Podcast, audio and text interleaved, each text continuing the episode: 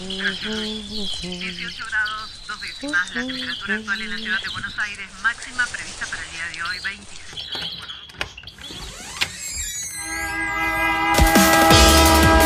No tenemos agua, se nos corta la luz, no vivimos dignamente. ciudad ninguna respuesta. Hubo una convocatoria. de trabajadores desocupados.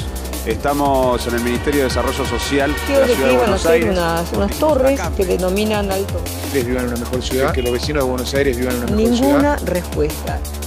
Esto pasa en Buenos Aires. Comedores. Comedores y merenderos populares. Sin reconocimiento oficial ni y vacunas. con aumento de la demanda. Quienes trabajan en los espacios comunitarios, en su mayoría mujeres, lo hacen de manera voluntaria y no remunerada. Ellas son quienes reciben y organizan la mercadería, higienizan, cocinan, reparten y juntan donaciones, muchas veces para poder cargar las garrafas o comprar elementos de higiene. Están en la primera línea. Nosotros acá eh, no solamente hacemos nuestra olla, sino también eh, como vecinas somos psicólogas, somos enfermeras, somos médicas, somos... Mi nombre es Ramona González y vivo en, la- en Barrio Fátima Soldati. Soy en- como responsable del, del merendero Padre Carlos Busto de Barrio Fátima, de, de La Poderosa. Eh, hasta parteras somos, o sea, o tetras somos a veces para nuestra vecina porque eh, le, le ayudamos en todos a los vecinos porque el Estado está totalmente ausente, digamos. Luego de numerosos reclamos, quienes trabajan en los comedores populares lograron ser reconocidos como esenciales. ¿Qué Y significa todos nos esto? acordamos que existió Ramona y que Ramona dejó su vida ayudando a otros.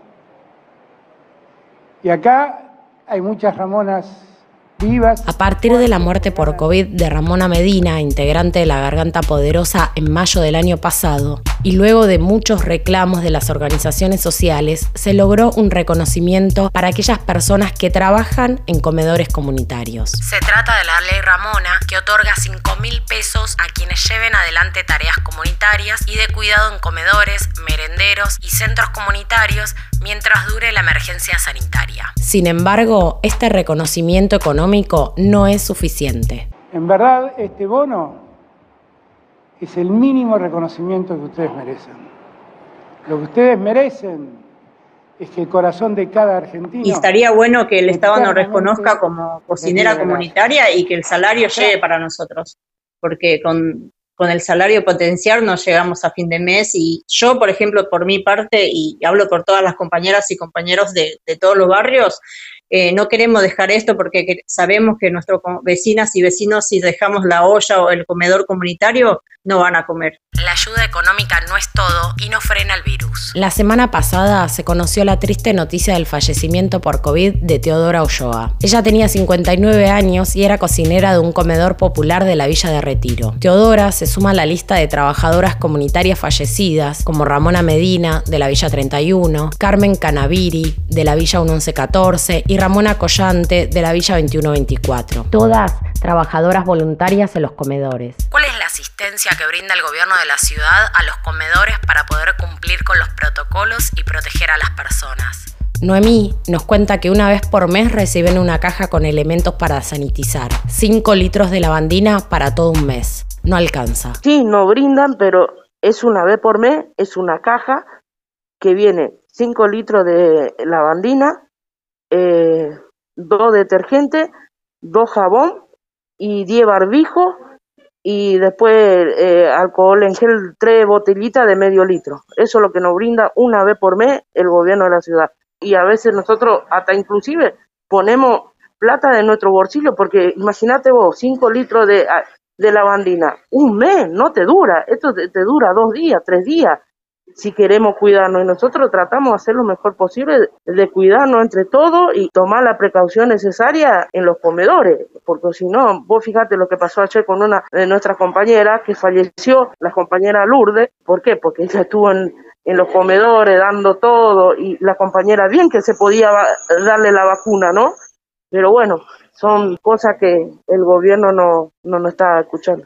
Es por esto que las organizaciones sociales piden al gobierno que se les reconozca como personal esencial y que sean vacunados. A fin de abril, el gobierno nacional anunció que destinaba unas 70.000 vacunas para inmunizar a las personas que trabajen en los comedores y merenderos populares. Sin embargo, Ramona y Noemí, trabajadoras de comedores comunitarios, cuentan que esas vacunas aún no llegaron.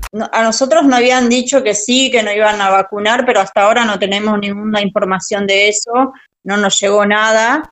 Eh, que estaría buenísimo que nos reconociera como esenciales o como cocineras eh, comunitarias, digamos. Nosotros nos llamamos cocineras comunitarias porque estamos trabajando sin ni un eh, sueldo, digamos, porque no tampoco tenemos sueldo.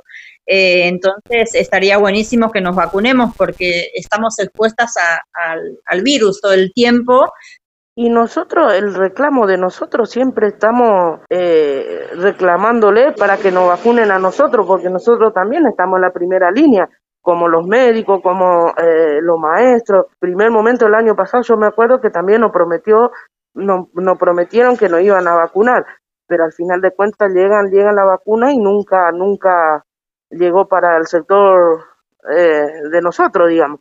El 29 de abril, la legislatura porteña aprobó una declaración que solicita al gobierno de la ciudad que se vacune de forma prioritaria contra el COVID-19 a quienes realizan tareas de cuidados comunitarios en los barrios populares de la ciudad.